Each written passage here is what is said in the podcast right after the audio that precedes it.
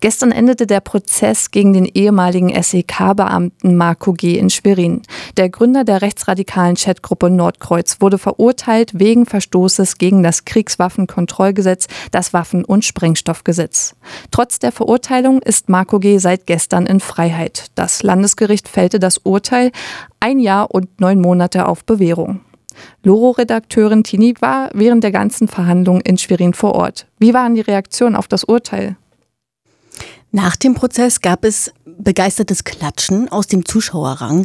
Freunde und Freundinnen von Marco G., darunter auch Mitglieder der rechtsradikalen Chatgruppen Nordkreuz, Nordcom und Vier Gewinnt, waren da und haben sich über dieses Urteil sehr gefreut. Ein Jahr und neun Monate auf Bewährung. Das liegt eben weit unter dem Strafmaß, das die Staatsanwaltschaft gefordert hatte. Zwei Jahre und zehn Monate hatte sie nämlich gefordert, ohne Bewährung. Vor der Verhandlung, ähm, da hatte es ja den Versuch gegeben, zwischen Gericht und Verteidigung sich zu einigen. Sie hatten einen Deal vorgeschlagen von zwei Jahren auf Bewährung. Und ähm, da ist ja die Große Kammer jetzt noch drunter geblieben. Der Grund, insgesamt wurden 55.000 Schuss Munition bei Hausdurchsuchungen beim Angeklagten gefunden und davon stellte sich im Prozess heraus, durfte er nur einen geringen Teil nicht besitzen. Allerdings bleibt halt ein Geschmäckle. Ein ehemaliger SEK-Beamter, der eine Uzi besitzt aus Bundeswehrbeständen, die er halt in Deutschland gar nicht besitzen darf, die dann auch noch geschmückt wird quasi mit tausenden gestohlener Behördenmunition und äh, dazu hat er eben noch diese rechtsradikale Einstellung und ein Netzwerk gegründet. Ähm, das hat schon Geschmäckle. Allerdings halt auf Bewährung ist er rausgekommen. Das ist dann ein gewisses fragwürdiges Zeichen an die Zivilgesellschaft und eben auch ein Zeichen an rechte Strukturen. Und so gab es dann während der Urteilsverkündung auch viel Gemurmel und Geraune. Das lag unter anderem am Strafmaß, aber auch an der Formulierung der Urteilsbegründung. Einige Aussagen äh, vom Vorsitzenden Richter Henning Sauer in der Urteilsbegründung sorgten mitunter für Stirnrunzeln. Was zum Beispiel? Na, zum Beispiel wurde im Laufe der Verhandlungen die Telekommunikation ausgewertet von Marco G. Beispielsweise wurden da Chats ausgewertet, da hatte Marco G. Bildchen verschickt, beispielsweise einen Wehrmachtssoldaten, der mit Waffe in der Hand auf einen Menschen zielt, der vor ihm liegt. Ähm, darunter stand dann Asylantrag abgelehnt.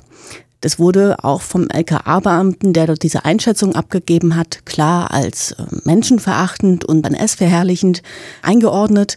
In seiner Urteilsbegründung, da bezeichnete Henning Sauer das zunächst als fragwürdige wertekonservative Bildchen. Als dann so ein Graune durch die Menge ging, ergänzte er und teilweise regelrecht rechtsradikal. Eine weitere Argumentation sorgte auch für Verwunderung. Bei der ersten Durchsuchung, da wurden 2000 Schuss Behördenmunition bei Marco G. gefunden, die eben nun beanstandet wurden. Danach gab es ja nochmal eine zweite Durchsuchung, eineinhalb Jahre später. Und da hatte Marco G. wieder illegale Munition besorgt. Das sah der Richter allerdings in seiner Urteilsbegründung positiv, denn es seien ja nur noch 200 Schuss Behördenmunition gewesen. Die Begründung, das ging ja schon in die richtige Richtung. Also so eine Begründung habe ich von einem Gericht auch noch nie gehört.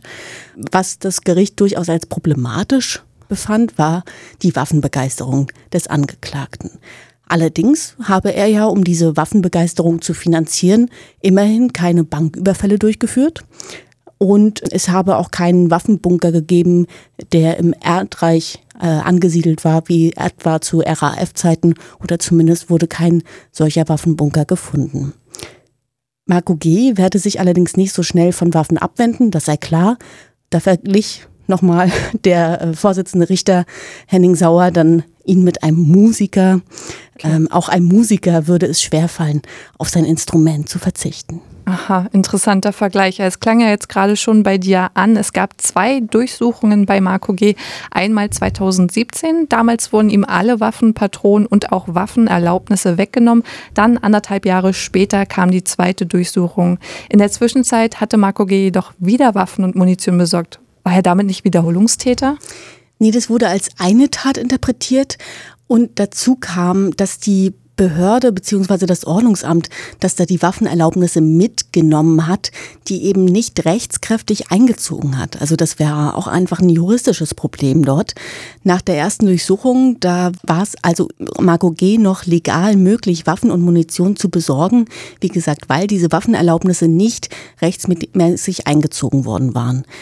Außerdem wurde ja bei der zweiten Durchsuchung dann aber eine Uzi gefunden.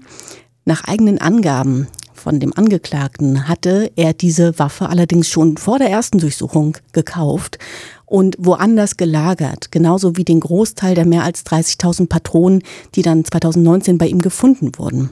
Somit bildet die Uzi sozusagen eine Klammer. Also schon vor der ersten Tat hat er die besorgt.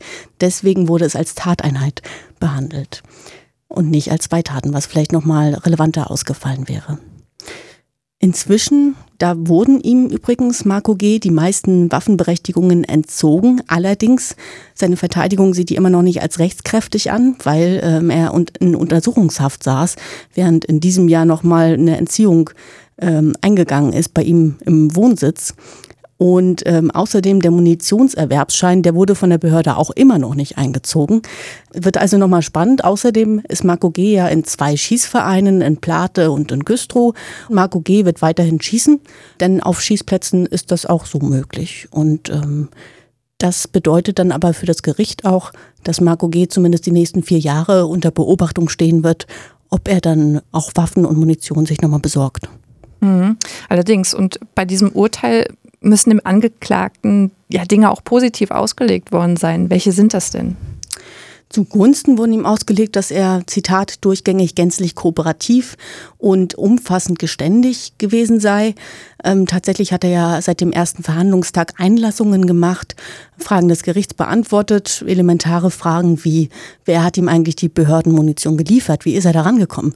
Die wurde allerdings nicht geklärt. Da hat das Gericht gesagt, naja, wahrscheinlich liegt es daran, dass er es einfach nicht weiß, wer die Leute waren. Er war nicht vorbestraft und es wurde auch immer auf seine Biografie nochmal eingegangen. Also seine Behördenlaufbahn, die ist jetzt zu Ende. Beruflich muss er sich umorientieren, mal irgendwas ohne Waffen machen. Und die U-Haft, die Untersuchungshaft, die habe ihm auch schwer zu schaffen gemacht, hatte der Angeklagte im Laufe des Verfahrens ausgesagt. Die Verteidigung die hatte das in ihrem Plädoyer so eingeordnet, etwas sarkastisch. Obwohl er für Extremsituationen ausgebildet war, entwickelte der Angeklagte offenbar eine Haftempfindlichkeit. Aha. Wie geht es jetzt weiter? Also können noch Rechtsmittel eingelegt werden? Der Angeklagte hat schon darauf verzichtet, Rechtsmittel einzulegen. Eine Woche lang hat jetzt die Staatsanwaltschaft noch Zeit, um Rechtsmittel einzulegen, in Revision zu gehen. Ich gehe da eigentlich ganz stark aus davon, dass sie es auch machen werden. Wie gesagt, werden wir in einer Woche spätestens wissen. Das Ordnungsamt Ludwigslust-Parchim, wie gesagt, hat da auch auf jeden Fall noch Bearbeitungsbedarf. Das ist jetzt halt unabhängig von diesem Verfahren. Aber darüber hinaus wäre quasi die Aufgabe, die Hausaufgabe, die da mitgenommen wurde aus diesem Gerichtsprozess, nochmal Marco G. die Munitionserwerbsberechtigung zu entziehen. Und dann läuft ja parallel noch ein anderes Verfahren beim Generalbundesanwalt wegen der Planung schwerer staatsgefährdender Gewalttaten gegen einen ehemaligen Rechtsanwalt und Bürgerschaftsmitglied ähm, hier aus Rostock und einen suspendierten Polizisten und AfD-Mitglied. Gegen die beiden wird ja dort auch noch ermittelt. Da wird Marco G. als Zeuge geführt.